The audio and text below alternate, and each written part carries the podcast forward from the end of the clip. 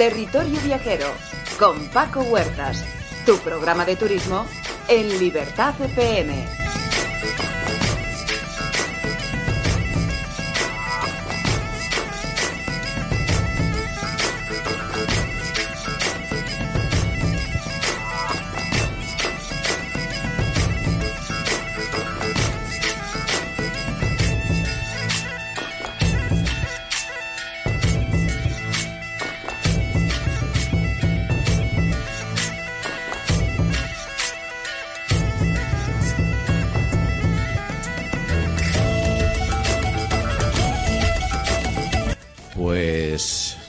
Que cuando uno viene a uno de estos lugares y se encuentra con gente tan guapa, por decirlo de alguna manera, en un entorno tan idílico, tan maravilloso, y con un equipo humano que te recibe de esta manera, pues no tienes más que empezar dando las gracias a todos vosotros, tanto a Ignacio, Judith, Pilar, Valentina y Raúl, que está aquí en las cámaras al otro lado de las bambalinas.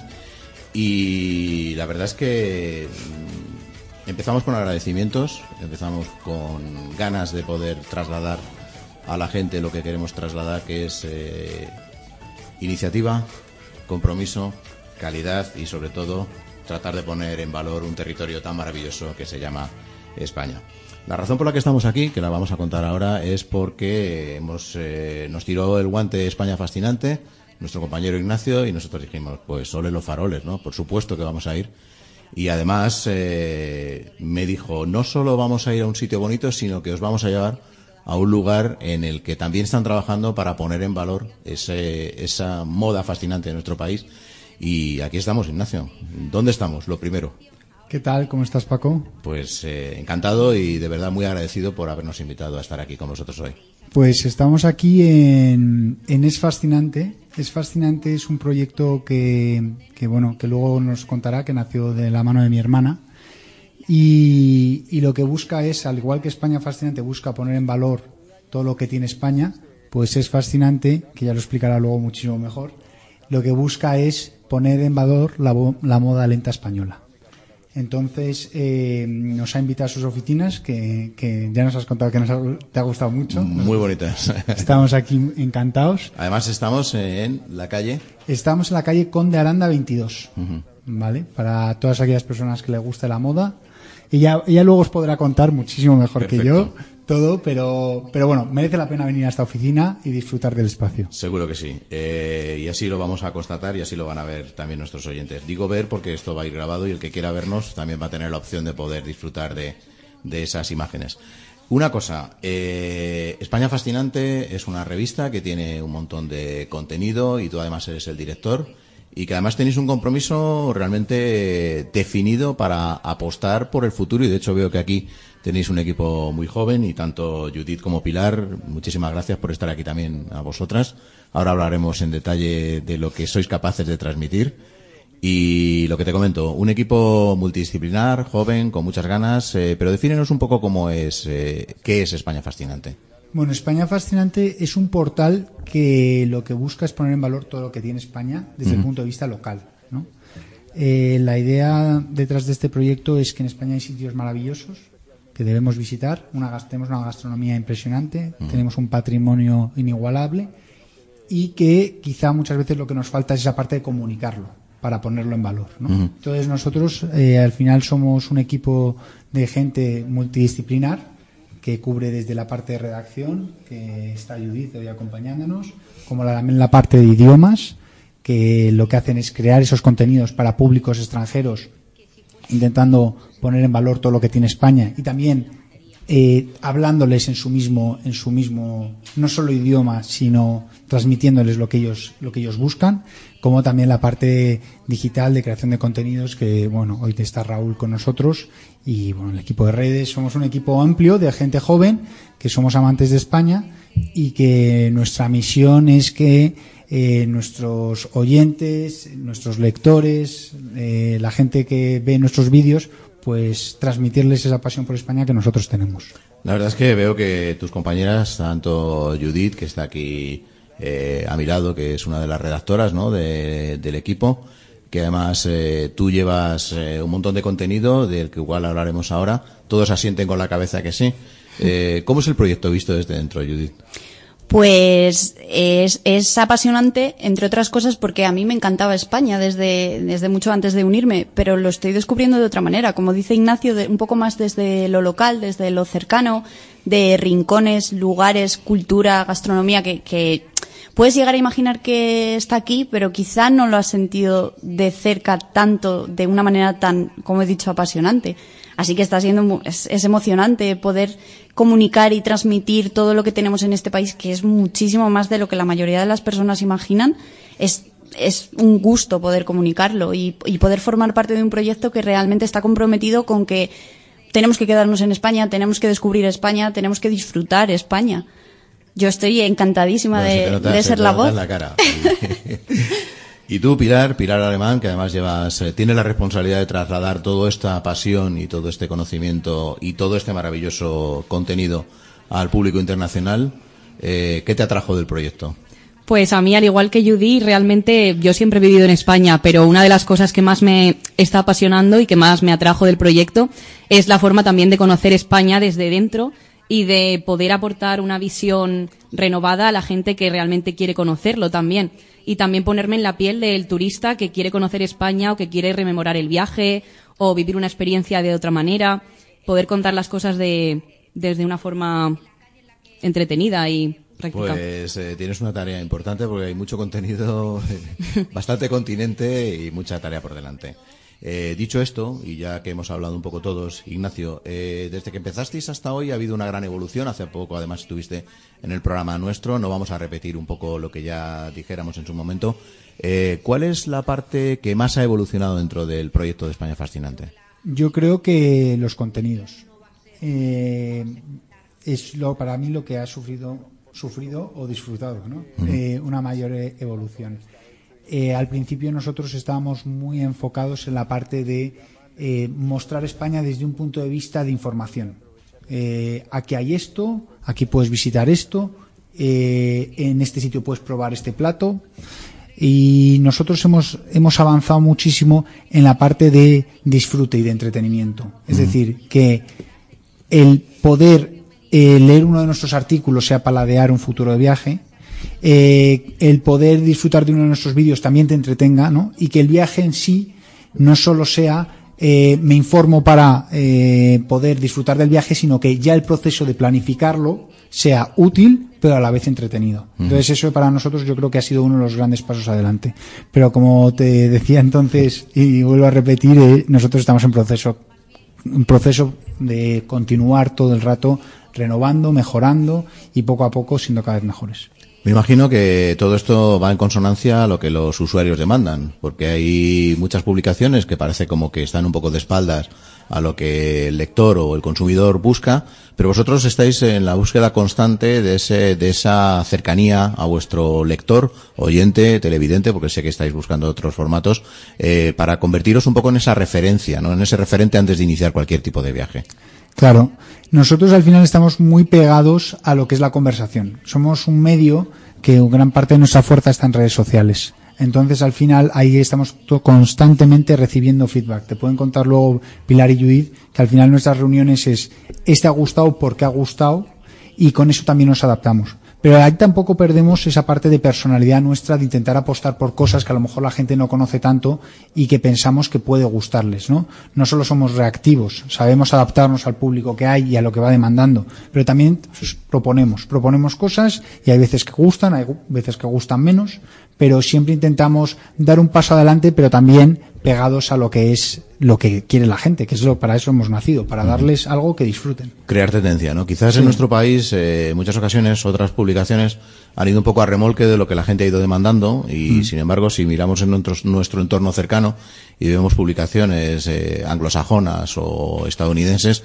ellos van tratando de crear tendencia, es decir, siempre van adelantándose a los acontecimientos y en muchas ocasiones simplemente el que ellos publiquen algo supone que aquello va a convertirse en moda o se va a convertir en un destino. ¿Es vuestra idea? Claro, es que eso lo has resumido perfectamente. Nosotros queremos eso, nosotros queremos eh, generar una nueva personalidad, queremos ser un medio que ahora mismo no existe tanto, que esté especializado en nuestra especialización no sea los viajes, sino sea un país. Es decir, eh, que para que pueda haber medios, hay muchos medios que hablan también de cosas solo de un país, pero un medio del tamaño que nosotros queremos ser, que no te aparte, que no te aporte solo lo que es un vertical, como puede ser el viaje o la gastronomía, y sea especializado solo en eso, sino que seamos un medio que seamos especializados en lo que es la vivencia de un país. Y de eso te dé también una perspectiva mucho más completa, porque cuando tú vas a visitar un sitio, tú no solo vas a ver el lugar o vas a disfrutar de esa cultura, luego también comes, luego también acudes a un concierto. Sí, vamos, luego también lo que nos tratan de vender ahora como desarrollo sostenible, kilómetro Claro. cero y demás, que Claro. es, eh, es el desarrollo lógico de cualquier destino turístico y en cualquier guía de destino turístico eh, son los primeros pasos que hay que seguir, ¿no? Lo que pasa es que un poco quizás en nuestro país vamos eh, un poco a matacaballo, leemos después de hacer las cosas y vosotros sois esa lectura obligada antes de ir al destino para aprovechar ese recurso. Claro, y además nosotros queremos, siempre hemos nacido con la parte de favorecer a lo pequeño y a lo local, ¿no? Al final hay un mundo muy globalizado donde muchas veces eh, todo todo se está haciendo una uniformidad. Te puedes ir de viaje perfectamente a Praga y vivir prácticamente la misma experiencia que si te vas a Londres, al tipo de restaurante al que vas, eh, el tipo de tour que haces, etcétera. Lo único que cambian son, pues en vez del Big Ben, estoy viendo, pues esta otra calle que es, que es maravillosa. Vale, estupendo. Pero al final los viajes son repetitivos, ¿no? Al final lo que hace un sitio especial también son la gente, las costumbres locales, esa parte pequeña que no se puede repetir, ¿no? Entonces, eh, queremos enfocarlo mucho también a esa parte de viaje que ahora se, se está empezando a poner de moda, pero la verdad es que eh, nosotros siempre lo hemos reivindicado, esa parte que se dice slow, ¿no? Viaje slow, viaje lento, de disfrutar del viaje y no solo tener que ser una especie de checklist de que tengo que ir a este sitio, a este sitio, a este sitio y si no, no has viajado. Me vas a permitir que te haga un matiz, porque a veces cuando hablamos del, del slow, eh, la gente considera que es levantarse a las 9 de la mañana, a las No, 10, no. desayunar, salir tarde. No consiste exactamente en eso, ¿no? sino en disfrutar y empaparse de un destino, eh, encontrando todos esos matices en vez de hacer esa colección, ese checklist. Y me ha encantado como lo has definido, porque, bueno, nosotros también eh, en la radio nos ponemos poner de acuerdo o no con aquellos a quienes entrevistamos y coincide con lo que nosotros en territorio viajero venimos apostando desde hace mucho tiempo, ¿no? Ese productor local, ese interlocutor pequeño al que nadie da voz, esos territorios que son realmente potentes y que en algunos casos eh, pues se hace una lectura así muy liviana del propio destino como tal. Entonces creo que ahí en ese sentido coincidimos y realmente me alegra. España fascinante, qué reto, ¿no? De nombre, porque ya el describir un país hasta esos límites y hacer que cada uno de los destinos y cada uno de los artículos sean fascinantes eh, es un reto ya en sí mismo. Sí. Bueno, nosotros al final, cuando creamos este proyecto, siempre pensamos que la palabra fascinante resumía muy bien lo que queríamos transmitir y lo que es España, ¿no? También es fascinante, que es la parte de, de moda, la empresa de moda que ha fundado mi hermana, pues eh, esa empresa también sigue un poco ese espíritu, ¿no? Entonces es un espíritu compartido, yo creo que entre nuestra publicación y su empresa de moda, ¿no? Eh, al final hay, hay sitios maravillosos, como comentaba, y, y yo creo que la palabra, una, la palabra que mejor se define España es la palabra fascinante. Pues la verdad es que estoy de acuerdo y estoy por cambiarle el nombre al programa y llamarle Territorio Viajero Fascinante. Lo que pasa es que esa ya está cogida, ¿eh? Tenemos que Ah, negociar. bueno, vale, venga, pues entonces nada. Bueno, en vista de este equipo tan joven que tenemos aquí, esta gente tan maravillosa y, y ese contenido tan fascinante, y yo sé que además Judith ha hecho algo de radio en Sí. su pasado y además se le nota en su manera de locutar, en su manera de expresar, en su manera de ralentizar el ritmo para que todo quede perfectamente claro. Eh, Judith, ¿cuál es la sección que tú llevas y cuál es la sección que ahora de cara al verano más te puede interesar que en este caso los oyentes puedan eh, pues impregnarse de ella. Pues mira, aprovechando un poco lo que comentabais, tanto tú Se como... te nota lo de la radio, como es que además se te cambia hasta la cara, Eh, me se encanta. me ve en la cara, me cambia, me- Me se me pone cara de locutora, ¿verdad?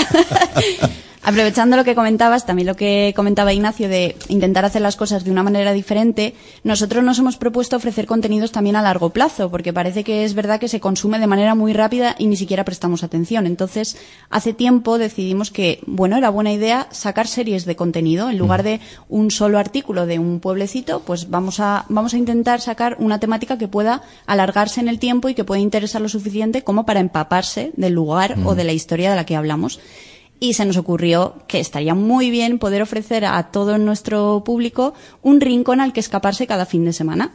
Hemos hecho de 17 comunidades autónomas, 17 rincones para estas semanas que, que ya han pasado y hace unas semanas empezamos con el rincón del fin de a remojo.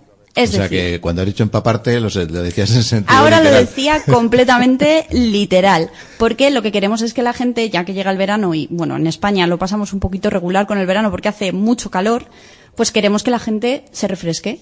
Entonces hemos preparado este a rincón, el rincón del fin de a remojo. Me encanta, porque además en todas las comunidades, en todos los pueblos y en todos los sitios siempre ha habido un lugar donde en verano la gente se bañaba. En el pueblo de mis padres eran las celaillas, ¿no? Ahí en una zona de la Mancha. claro. Entonces esos lugares hay que reivindicarlos, porque además se convierten eh, no solo en un espacio lúdico festivo, sino también en un punto de encuentro, en un punto de recuperación, porque lo que no se quiere y lo que no se conoce eh, jamás se defiende. Una cosa que a mí me, me fascina un poco, ¿no? Y utilizando, parafraseando vuestro nombre. Eh, cada vez que vosotros pensáis un contenido, veo que no hay nada aleatorio, ¿no? Es decir, todo lo que lanzáis lo meditáis. Claro. Puedes hablar tú también, Ignacio, ahora si quieres, sé que te he visto ahí Claro, como lo, con ganas. lo pensamos mucho. Bueno, estamos eh, completamente al servicio del, del público, pero también queremos estar muy seguros de lo que estamos haciendo, porque al final España Fascinante es una marca. Queremos estar concienciados con lo que con lo que sale de nosotros. Entonces, lo pensamos mucho, desde luego. Qué bonito. A mí me tenéis que invitar un día a una de esas. eh, Sí, tenemos ahí unas reuniones. Brainstorm de estas y me voy con No, vosotros. reuniones de, de redacción donde se trae una serie de rincones y se decide cuáles son los más atractivos. Y Sí. se es bastante exigente. ¿Y os peleáis por hablar? Es decir, hay tantos rincones y tantos destinos No te y tantos imaginas. espacios como para Hay que un sean eh, protagonistas. Precisamente con esta serie ha sido muy curioso porque cuando, cuando empezamos a pensar en ella decíamos, bueno, playas, nos vamos a hartar a hablar de playas. ¿Qué hacemos con las islas? ¿Qué, qué vamos a hacer con las islas? Y es que puedes decir prácticamente cada playa de cada isla.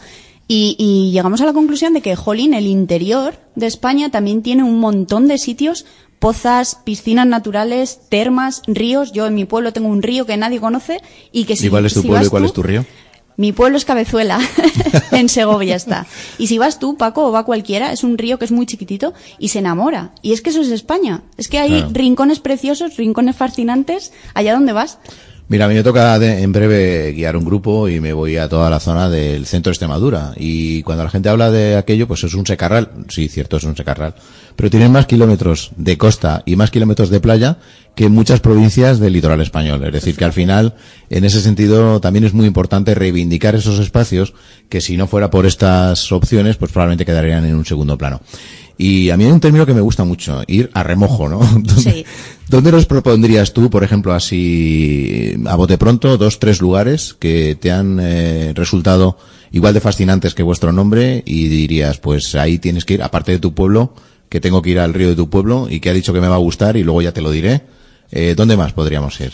Pues te voy a recomendar, aunque quizá hayas estado, un rinconcito de Galicia que, que se llama Costa da Vela, que está ahí cerquita de. Vigo.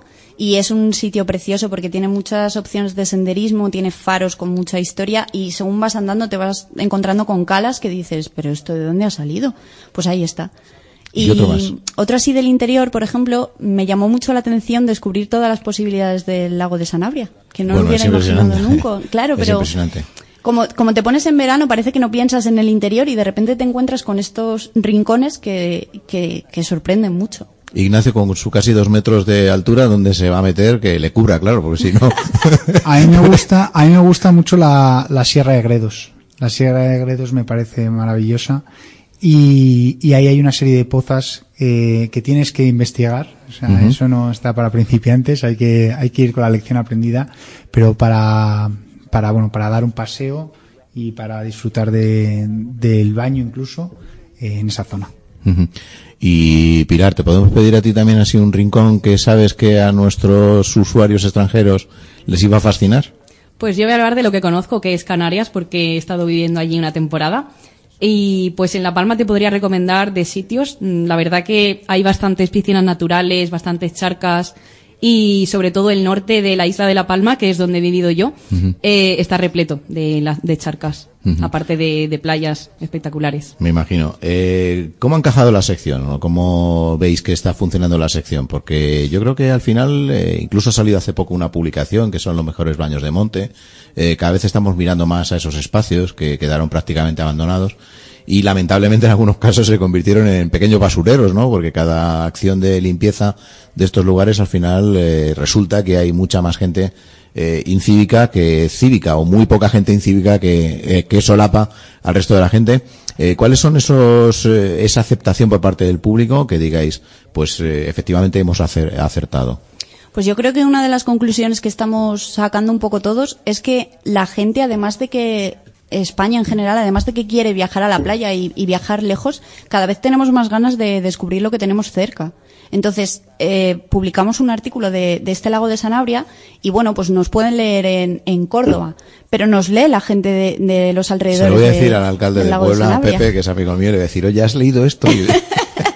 Y, le mando tu artículo, a ver qué pasa. Vale. A ver qué bueno, pero dice. eso es muy bonito, ¿no? El, el querer cada vez estar más cerca de los lugares donde hemos nacido, donde nos hemos crecido, querer descubrirlos. Y eso es una de las conclusiones a las que estamos llegando, que la gente tiene ganas de moverse por España y también tiene ganas de quedarse cerquita de donde está, Mm. pero descubrir un poquito mejor los lugares esos que, que están cerca y que Tú fíjate que, bueno, debido a las circunstancias que todos conocemos y de, la- de las que no vamos a hablar, porque ya estamos un poco todos saturados, eh, una de las iniciativas que más repercusión y más recorrido han tenido de paradores nacionales ha sido acercar los paradores a la gente de sus propias comunidades, ¿no?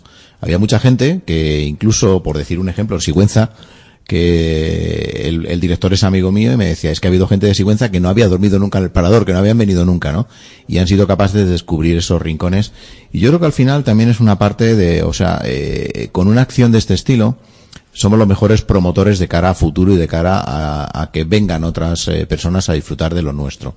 Eh, ¿Notáis también que en algunos casos os escribe la gente diciendo, oye, qué artículo tan chulo de mi pueblo y demás? Yo hace poco estuve dando una charla y hablaba de templarios en Extremadura y bueno, uno se encendió porque habíamos hablado de su zona y empezó allá a escribirme por privado que bueno, estaba encantadísimo de que hubiéramos hablado de su territorio. Sí, la gente en general es muy agradecida. En cuanto, en cuanto ven que sacas ese rinconcito que parece que solo ellos conocen y lo, lo pones un poco en valor y lo enseñas, lo comunicas, la gente siempre es muy agradecida. Hace poco nos pasó con, con un rinconcito de Don Benito, ¿os acordáis de, de Extremadura? Que tiene una calabaza gigante, que es una historia súper curiosa si la queréis descubrir.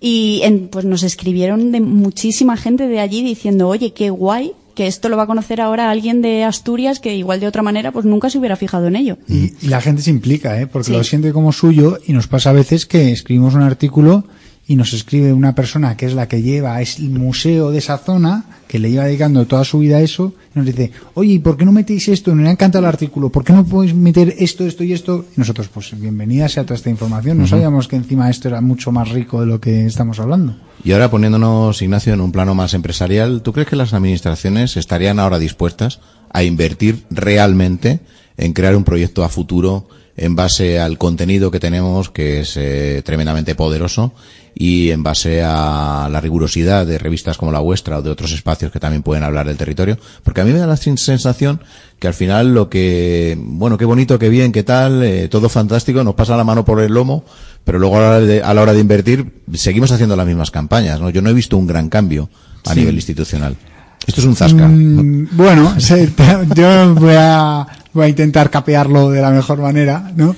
Pero lo que sí que vemos es que el- hace nada estábamos en Fitur y un poco decíamos, es que hay tres comunidades autónomas con el mismo, eh, con el mismo claim.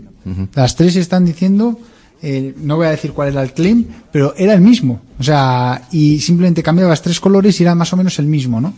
Eh, yo lo que creo es que tiene que haber más unidad, más unidad a la hora de, de lanzar un mensaje. Muchas veces hay competición entre las diferentes comunidades A autónomas. veces da la sensación, y perdona que te, que te corte, como que no hay un mensaje claro. Es decir, hay lemas sobre la marcha de cosas que más o menos nos suenan, pero no hay un mensaje claro de decir voy a apostar por, como hizo Extremadura en su momento, por el turismo ornitológico. Claro, el resultado lo han visto 8 o 10 años después, ¿no? Eh, ¿No te da la sensación que es todo como un poco improvisado y que al final nos falta un poco más de compromiso? Bueno, en eso sí que estoy totalmente de acuerdo. Al final la gente va por, por campañas. Entonces cada campaña tiene que tener su lema. Entonces, si no has conseguido un nuevo lema, pues poco menos que no has hecho el trabajo. ¿No? Y a veces tienes un buen producto y lo que necesitas es darle continuidad. Es que al final la cuestión no es enviar 10 mensajes a los usuarios, es enviarle uno fuerte y que el mensaje cale, porque al final están recibiendo un montón de mensajes de vente aquí, vente allí. Recibimos miles de impactos diarios y relacionados con el turismo, pues un montón de sitios. La gente, cualquiera de las personas que nos esté escuchando, sabrá de 10 o 12 sitios a los que quiere ir y cada vez que abre el teléfono recibe otros 10 impactos de otros 10 o 12 sitios, ¿no? Pero yo creo que muchas veces además son claims o eslóganes que son poco concretos, ¿no? Y que la gente no se entera que es por qué voy a tener que ir ahí. O sea, vi el otro día una cuña de radio que, entre otras cosas nos, nos reíamos y decíamos, era, ven a este sitio, ven a este sitio, ven a este sitio, disfruta de este sitio. Y yo decía, joder, pero después de estos 30 segundos, ¿por qué tengo que ir a este sitio? ¿Sabes? No me, no me trasladas cuál es tu propuesta de valor para que yo disfrute de este sitio, más allá de, bueno, que me estás hipnotizando con, con el... Que parece que me estás obligando, ¿no? Sí, ven. ¿sabes? Y a veces, eh, y esto también es una reclamación, ¿no? De cara a aquellos que quieran escuchar. Eh, ¿No te la sensación como que invierten demasiado siempre los mismos medios, tradicionales, grandes cadenas, eh, campañas un poco anodinas, un poco genéricas y a lo mejor una inversión bien dirigida en, empresas más eh, eh, focalizadas, ¿no? ese mercado de nicho al que todo el mundo, del que todo el mundo habla, pero que a veces parece que no. ¿No crees que ahí deberíamos incidir más? Sí, yo creo que hay un aspecto de es el miedo a la equivocación. Es decir, yo saco un spot en la tele, pero como es la tele, eh, y a lo mejor... Pues he acertado pase lo que pase. Pues claro, o sea, mira, eh, es algo en la tele, ¿sabes? Entonces, da igual que te esté viendo 10 personas si ni siquiera son personas que estén interesadas en, en visitar tu, tu, localidad o tu comarca.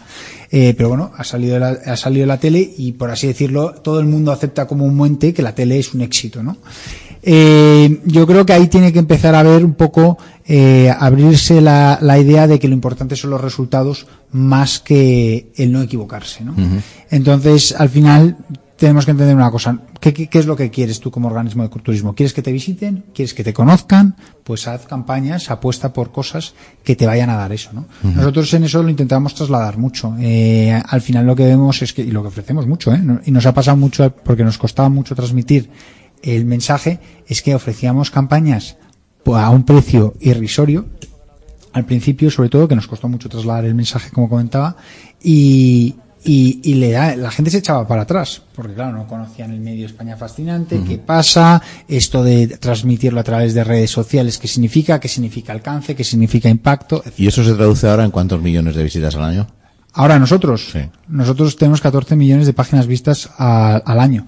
Y es que les gustaría muchas televisiones. Sí, no, y impacto, ¿eh? No, y además lo podemos garantizar, y no solo lo podemos garantizar, sino que va a ser el público que te vamos a enseñar claramente qué público te ha consumido. Porque a lo mejor tú puedes poner una, un anuncio en otro, en otro medio y, y el nivel de detalle del reporte que te vamos a hacer no lo vas a tener, ¿no? Con un tiempo de lectura de entre 3 y 5 minutos aproximadamente. Sí, sí, sí.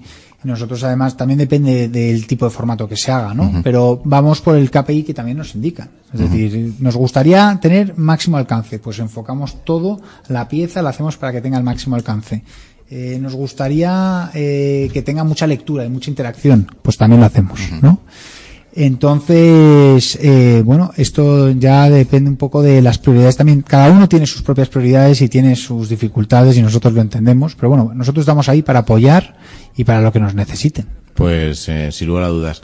Yo creo que nos hemos puesto un poco serios, ¿no, Ignacio? Quizás deberíamos poner un poquito de música, tranquilizarnos y dar paso ahora a otros contenidos, pues para que, bueno, pues nuestros oyentes también vean que no solo hay compromiso y seriedad, sino también hay muchísimas ganas e ilusión por seguir apostando por proyectos. Ponemos un poquito de música y enseguida estamos con vosotros.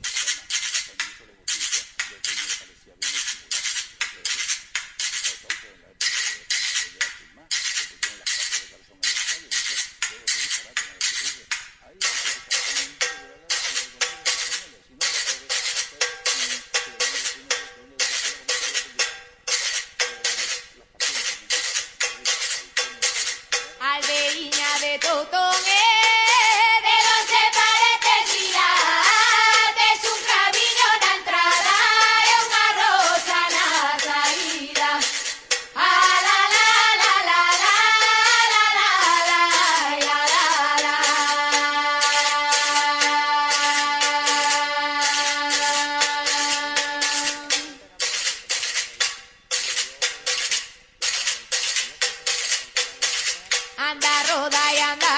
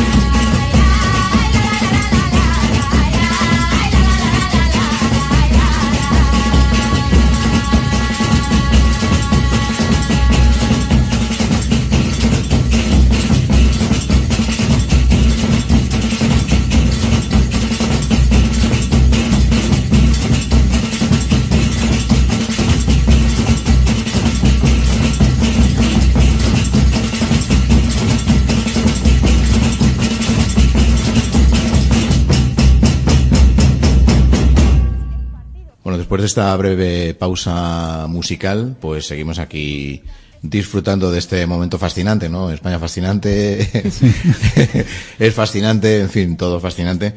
Y yo quería hablar ahora con Pilar Alemán, que además tú tienes una misión, desde mi punto de vista, compleja, pero me parece que es todo un reto y es hacer que ese turista de otros países se fije en nuestro territorio como un destino importante, un destino interesante.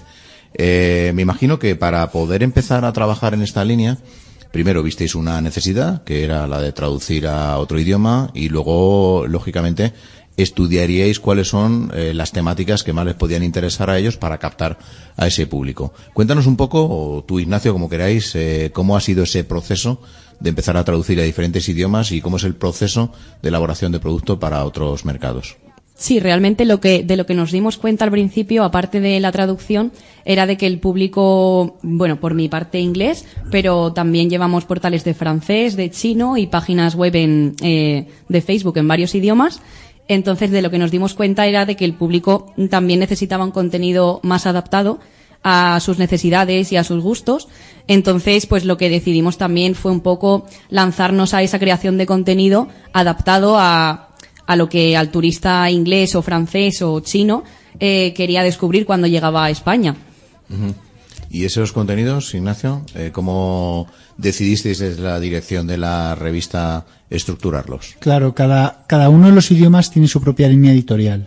Entonces, cada uno de los idiomas está adaptado a las necesidades de los diferentes públicos.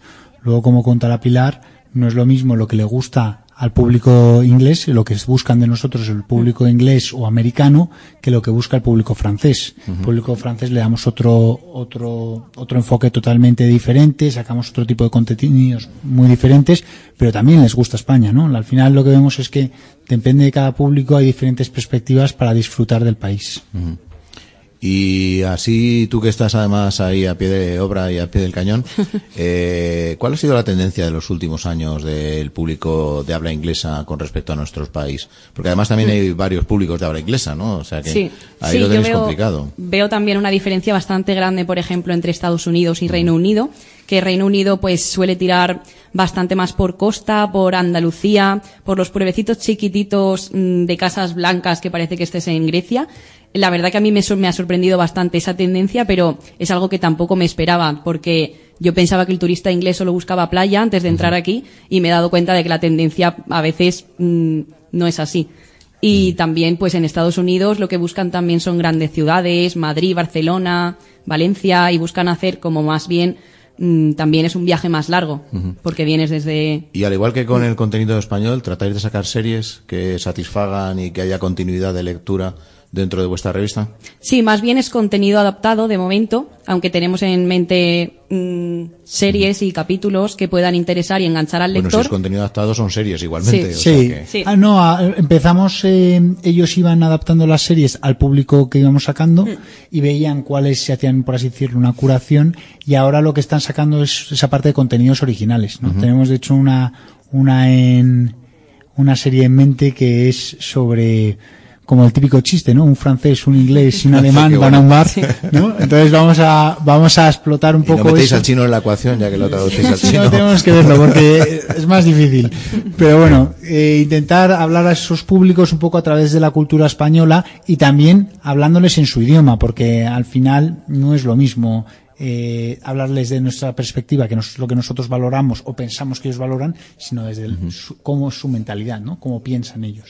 ¿Y cómo de difícil es hacer inteligible eh, un, eh, un reportaje en el que incluso, dadas las características de nuestro país y la singularidad de cada uno de los territorios y la cantidad de palabrejas extrañas que tenemos de difícil traducción, cómo de complicado es para vosotros adaptar eso a un mensaje eh, leíble, ¿no? Por decirlo de alguna manera, legible, vaya, perdón, por parte de los usuarios británicos o de habla inglesa. Claro, es que lleva, mm, realmente lleva mucho proceso detrás, porque si no conoces realmente la cultura inglesa, o en mi caso de, en el caso de mi compañero de francés, la cultura francesa, realmente se hace muy complicado poder ponerte en la piel de un turista que viene aquí y, y que quiera leer contenido en, en su idioma. Entonces también es, lleva un proceso complicado detrás porque mm, realmente tienes que conocer las costumbres, tienes que saber adaptar las expresiones, quizá tienes que saber jugar un poco con lo que ellos conocen, porque si no realmente no, mm, no les estás ofreciendo nada. Y al final, eh, una revista de las características, características de la vuestra, eh, ¿creéis que también puede ser ese referente de viaje, es decir, ese inspirador para conocer un país como el nuestro e incluso motivar el que se conozcan aspectos diversos, es decir, esta gente que está en la costa y que busca el sol y playa, pero que a lo mejor no conoce pues el Caminito del Rey, ¿no? Que por poner algún ejemplo, ya que estamos circunscritos un poco dentro de ese espacio, ¿creéis que podéis llegar a crear esa tendencia y que el turista de otras nacionalidades se interese por aquellos aspectos que andábamos potenciando solo no solo en habla hispana sino también en habla británica? Realmente sí que lo estamos consiguiendo ya, porque yo me he dado cuenta de que, como te he dicho antes, que mm, la mayoría no busca solo turismo de sol y playa, sino que también buscan bastante turismo activo, buscan conocer también las cositas pequeñas que nosotros mm, que, mm, sobre las que nosotras creemos contenido. O sea, conocer un país, ¿no? Al final, sí, convertirte en exactamente. viajero más y que- su gente, sus tradiciones, sus costumbres, los pueblecitos más pequeños que no piensas que puedan llegar a interesar, pero realmente luego te das cuenta de que sí. Y además hay una cosa bastante interesante. Hemos descubierto un poco a través de esta conversación que tenemos muchas veces con los, con los usuarios eh, franceses, ingleses, chinos, alemanes, etcétera, que, que hay muchas más cosas que les interesan, ¿no? Y aparte incluso a, través A de lo la mejor es que no las conocían, ¿no? ¿Qué? Que a lo mejor es que no las conocían. Claro, no, y aparte un poco de esa relación, porque muchas veces lo identifican con cosas que hay en su país, pero que descubren, ahí va, no sabía que esto, ¿no? Una cosa que para nosotros fue, que nos abrió mucho los ojos, es el interés que hemos visto de los franceses en la cocina española. Claro. Pero ha habido un boom y de eso hemos generado muchísimo interés hacia los viajes. Entonces, de la comunidad francesa de cocina hemos conseguido, de gastronómica, hemos conseguido muchísimo interés. Entonces, al final se va arrastrando, ¿no? Por así decirlo. El usuario va generando, vas generando una semilla a través de algo que es un punto en común para, a lo mejor, un futuro viaje y una futura experiencia dentro de España. Y en un país como el nuestro, que vamos siempre a matacaballo y acordándonos de las cosas a última hora, lo digo además por experiencia también, porque nosotros a la radio nos llega gente, el lunes tenemos la fiesta, mm, pero me lo estás diciendo el viernes, ¿no? Y teniendo en cuenta que además los, eh, la gente de fuera se programa los viajes con más tiempo, eh, ¿cómo es esa lucha con el promotor local para que pase la información en tiempo y plazo para poderla promover igualmente en tiempo y plazo para la gente de fuera? Pues realmente nosotros también intentamos mm, crear ese contenido como de utilidad para preparar el viaje y demás. Pero también queremos que sea, a mí me gusta llamarlo una experiencia porque realmente mm, estás viviendo ese viaje, eh, entonces, o rememorándolo también. Yo me refería también, eh, aparte de esto, el, cómo es esa interlocución con el promotor local para poner en, en plazo y forma el recurso. Eh, porque aquí las fiestas se comunican, te mandan las notas de prensa, te las mandan hoy para la fiesta que es el lunes que viene, ¿no? Y eso no tiene recorrido ninguno. Bueno, nosotros siempre estamos, al final, nosotros tenemos mucho conocimiento. Tenemos, por ejemplo, un calendario de fiestas. Sabemos perfectamente cuándo va a ser cada una de las fiestas. Tenemos escritas páginas sobre todas las fiestas de España. Entonces, sabe- tenemos un gran conocimiento sobre eso y luego estamos, eh, cualquiera de nuestros redactores está siempre en contacto con las instituciones locales para, si hay alguna duda, eh, lo, lo verificamos. ¿no? Es decir, si sacamos un, un artículo para un público inglés sobre la tomatina, pues obviamente Pilar lo que hace es eh, llama, se informa con el pues con Sí, los o sea que vosotros locales tomáis los plazos y los adaptáis a vuestra publicación, no Claro. os esperáis a que Claro, os escriban. y, y luego además vamos controlando los calendarios, ¿no? Al final, al tener esa parte editorial, tú lo que vas haciendo es avanzando un poco lo que crees que va a pasar más adelante, ¿no? Entonces, eh, nosotros con dos o tres meses de antelación sabemos, mira, en julio tenemos que darle caña a esto. ¿Cuál es el contenido o cuál es la demanda que más os ha sorprendido del público extranjero? A mí, mm, personalmente, los pueblos pequeñitos que gente, mm, por ejemplo yo, o rincones como cuevas o rutas que la gente de aquí realmente no conoce y que ves que lo sacas en, redes sociales y que llama muchísimo la atención porque dicen, pues esto es un rincón desconocido incluso para la gente española, pues mm, voy a descubrirlo. No tanto los típicos sitios a los que la gente quiere venir de fuera, sino más bien los rincones desconocidos. Bueno, al final es convertirse en un viajero más que en un turista. Mm, Claro. A fin de cuentas. Y, y también, por ejemplo, lo que nos ha sorprendido ha sido mucho el, lo que gustan los alimentos españoles Sí. y cómo eso se puede utilizar para el turismo. Es decir, hay una relación muy interesante que pensamos que se puede explotar mucho, que yo creo que se está empezando a explotar mucho con los vinos, pero se puede explotar con más alimentos entre Se debe de explotar con más alimentos. se debe explotar con más alimentos entre alimentos españoles donde somos un referente mundial y turismo donde lo somos otro. Entonces, Y Valentina Suárez Zu- Zuloaga, que está aquí escuchándonos pacientemente y a quienes a quien transmitimos y te damos lógicamente las gracias por alojarnos aquí. Eh, ¿Qué le parece el si los extranjeros, porque antes antes de empezar el programa hablábamos de las maletas, el tamaño de las maletas, Sí. puesto que vuestra tienda es una una tienda de ropa, una tienda de moda y una tienda que crea tendencia. Eh, ¿Tú crees que sabemos hacer una maleta independientemente del país del que seamos, adaptándola a las necesidades del, del destino a donde vamos o improvisamos un poco? Yo creo que nos equivocamos un poco con el volumen. O sea, al final. Pues dicho por una mujer me, me resulta como sí, muy, sí, sí. muy Yo creo que no somos tan, pra- yo creo que deberíamos de ser más prácticos. Ajá. Entonces yo creo que estamos acostumbrados en general a un consumismo eh, brutal, eh, a, a querer comprar y tener más cosas de las que realmente necesitamos. Un claro ejemplo que a mí me hace gracia es en las películas antiguas, eh, es como se veía que de repente una familia se tenía que mudar de un país a otro y se iban todos con dos maletas para seis personas y había un armario, que en ese armario había cuatro perchas y dos trajes y, y hoy en día tenemos eh, un problema eh, real con eso. Entonces cuando viajamos eh, eso se refleja muchísimo, que, que se, te vas dos o tres días y mucha gente, la mayoría de gente factura y se lleva maletas de unos tamaños que ¿Tú crees que si leyéramos España fascinante antes de venir a nuestro país ahorraríamos en volumen? O incluso dentro de nuestro país ahorraríamos en volumen. yo creo que lo ideal sería que es lo que nosotros promovemos al final es si tú viajas a un sitio eh, consumirlo local entonces lo ideal sería informarse eh, y consumir pues saber a lo que vas y consumir pues tanto los planes que te vayan a proponer como la gastronomía como la artesanía o la o la ropa. Entonces lo ideal sería ir con poca maleta y una Y vez ahí adquirir exacto eh, poco pero de buena calidad y local. Bueno, y es fascinante. Hablamos antes con Ignacio de las características de, de vuestra iniciativa, pero nadie mejor que tú, ¿no? Que eres la promotora y la ideóloga. Eh, cuéntanos que es, es fascinante. Pues es fascinante, es una comunidad más que una simple plataforma de venta eh, en la cual defendemos los valores de, de la producción local, del Made in eh, Spain, lo hecho en España o por talento español, porque hay muchas de las materias eh, primas y de los materiales que no que no, se- que no, no hay en España, entonces eh, se, se, Se cogen importan de- y se manufacturan aquí. Sí, pero principalmente de países europeos, que eso es lo más importante para nosotros, la cercanía logística.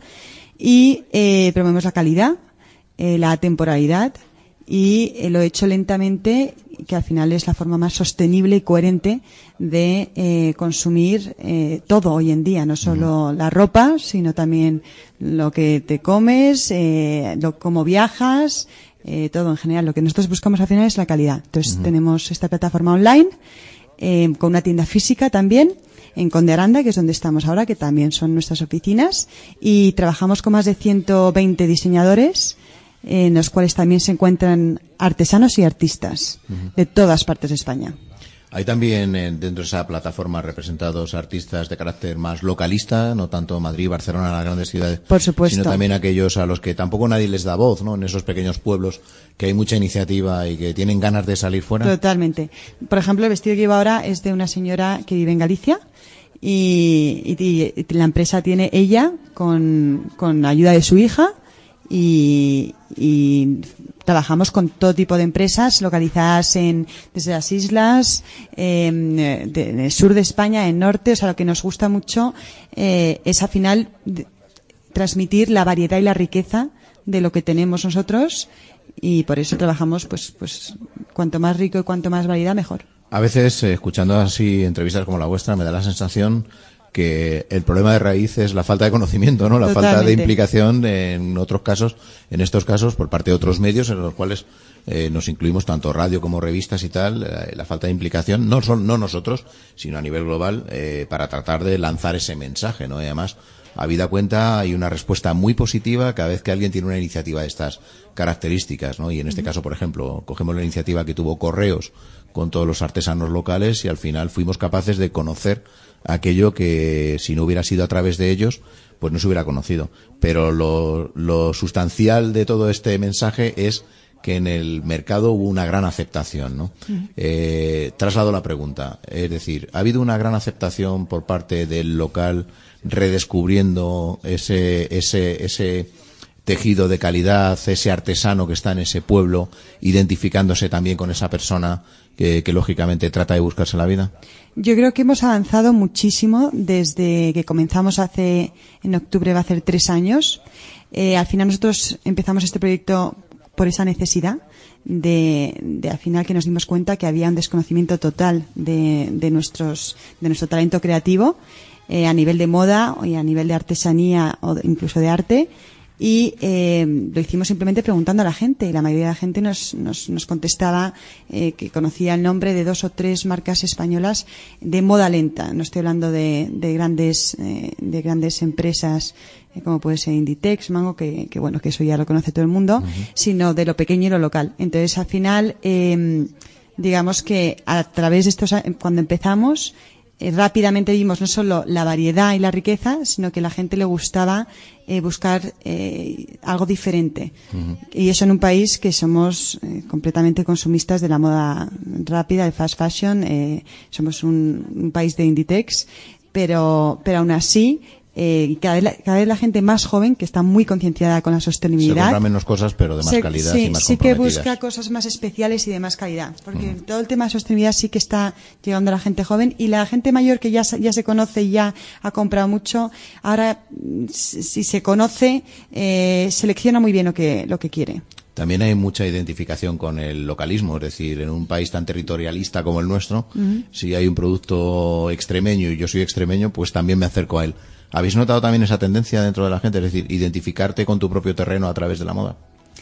Yo eso lo veo más a nivel nacional, uh -huh. eh, porque a nivel local, en, digamos que nuestros clientes que están en todas las provincias de España y también a nivel extranjero, que también estamos por supuesto viendo en el extranjero, sí que consumen eh, el producto, o sea, si les gusta y les, y les encaja. Y da les, igual el la, ámbito la calidad, en el que se haya producido. No, pero, se, pero bueno, sí que siempre les hace ilusión uh -huh. que, es, que una marca suya esté representada en nuestra plataforma. Uh -huh. Porque nos lo dicen, dicen, qué bien que, que esta diseñadora nuestra que yo conozco o que sé que fabrica aquí eh, esté en, en Es Fascinante. ¿Y tú qué echas de maleta? Lees la revista de la familia y sales de viaje en función a eso o alguien como tú y al hilo de lo que hemos dicho al inicio de la entrevista eh, te informas de lo que hay, qué condiciones climáticas, qué voy a necesitar, a necesitar, qué mm. ropa es la que mejor se adapta al territorio podemos utilizar y lógicamente ese por sí habrá una prenda o dos de por sí, pero no una maleta entera de por sí. Claro. Esto, bueno, yo me he ido educando ahora a raíz de, de, este proyecto, entonces ahora tengo un armario mucho más reducido, por lo cual mis opciones para elegir también son más reducidas.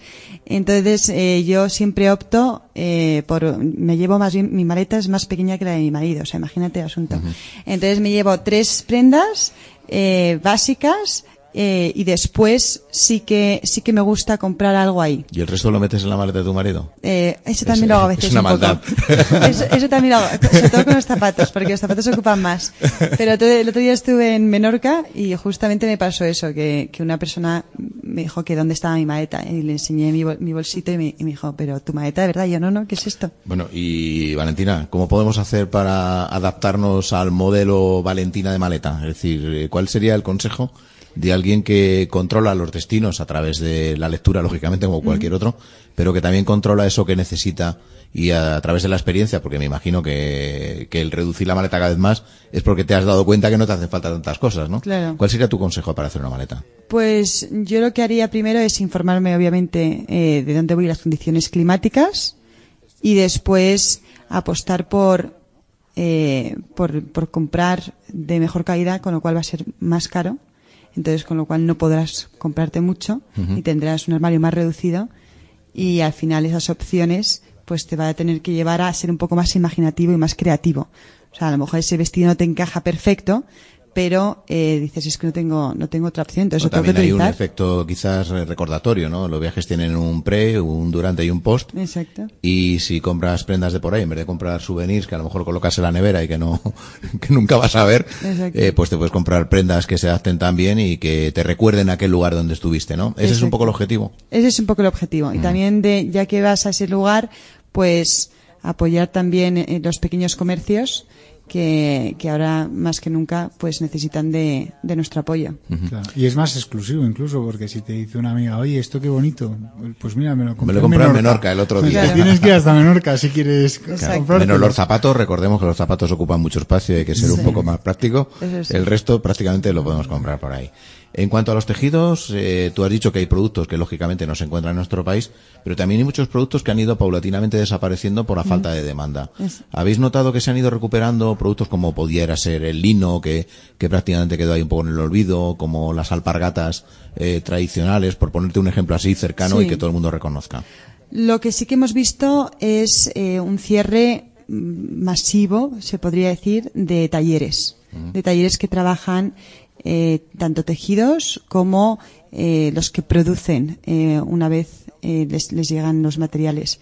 Entonces, esto, y esto ha sido a, ra- esto ha sido a raíz de muchos años y, y- es una verdadera pena, pero es verdad que eh, poco a poco sí que también nos encontramos que, que los, los que hay están saturados. Entonces eso nos da un poco de esperanza de que, de Que poco a poco se animen eh, a, a reabrir algunos, porque los que hay son difíciles de encontrar, muy difíciles de encontrar. Hay realmente nuestros diseñadores nos nos dicen que, que es que muchas veces todo esto va tan lento porque eh, hay poco, pocos talleres y, y que ellos trabajan también eh, a sus tiempos. Y para acabar ya con un mensaje optimista Sí. desde Es Fascinante, ¿cuál sería ese mensaje que lanzaríais vosotros desde aquí, desde la plataforma, para que la gente se una a vuestra iniciativa? Pues que ahora más que nunca eh, tenemos que apostar por, por ser conscientes, responsables eh, y, y pensar también en, en- en- y creérnoslo eh, a nivel de, de todo lo que tenemos en este país eh, por aportar y que, y que tenemos una riqueza impresionante en, en todos los niveles y que es fascinante eh, al O sea, que tenemos un país fascinante no solo en la gastronomía, sino En en, todo. casi cada uno de los ámbitos. casi, bueno, yo te diría en Tenemos que todo. apoyar las industrias locales. Exactamente. Y ahora te traslado a ti la misma pregunta, Ignacio. Ese, ese consejo para todos aquellos que quieren sacar ese gran activo patrimonial que tenemos en nuestro entorno y que alguna vez nos cuesta, ¿cuál sería ese mensaje desde ese fascinante para que se sumen también a esta iniciativa y se unan a vuestra plataforma? Pues eh, nosotros, bueno, nosotros un poco lo que he venido transmitiendo durante todo este tiempo, ¿no? Eh, tenemos tenemos algo que nos hace diferentes, algo muy especial, ¿no? Que es una parte también de nuestra identidad Eh, y hay mucho que, que potenciar. No tenemos que pensar en en, bueno, en intentar inventar algo cuando ya tenemos algo, un activo, que es lo que tenemos que hacer, que es potenciar, ¿no? Tenemos, como comentábamos antes, tenemos un patrimonio impresionante, que es casi inigualable en el mundo. Es que no hay que pensar en montar, pues, una empresa, O sea, que casi lo único que tenemos que hacer es poner un altavoz, ¿no? Claro, no, no hace falta montar, reinventar la rueda, ¿no? Tienes una iglesia maravillosa, ¿por qué no lo pones? Que esto no lo hay en ningún otro lado del mundo, ¿no? Tienes unos, unos artistas creativos en cuanto a la moda impresionantes, ¿por qué no les damos el valor, intentamos consumir, no solo en España, sino en el mundo sobre ello, ¿no? Entonces, para nosotros esa, esa es la parte, ¿no? Lo que tú lo has resumido muchísimo mejor que yo, que es ese altavoz y creérnoslo. Pilar, eh, si tuvieras que lanzar un mensaje a los extranjeros para que conocieran todos esos matices de nuestro país, así un mensaje, un claim breve y corto para decirles tenéis que venir a España fascinante, a esa España fascinante. Yo sería reforzar lo bueno, porque realmente por algo España es uno de los países más visitados del mundo. Será porque a la gente le interesa. Entonces, mm, reforzaría lo pequeñito y, y lo bueno que tiene España, que es bastante.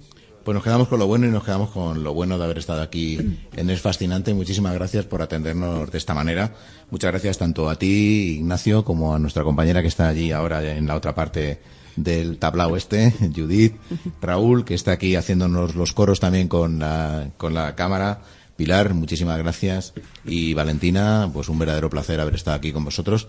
Y espero que no solo lleguemos a descubrir esos matices de la moda, como tú bien decías, y además me ha gustado mucho ese consejo de informarte, de comprar cosas de carácter local y de potenciar no solo la compra, sino también el conocimiento a través del mensaje que luego podamos trasladar.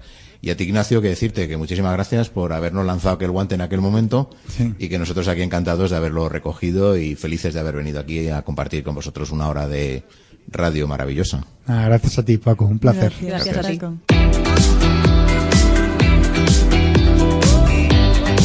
Llévate contigo la aplicación de Libertad FM para iOS y Android. Libertad FM.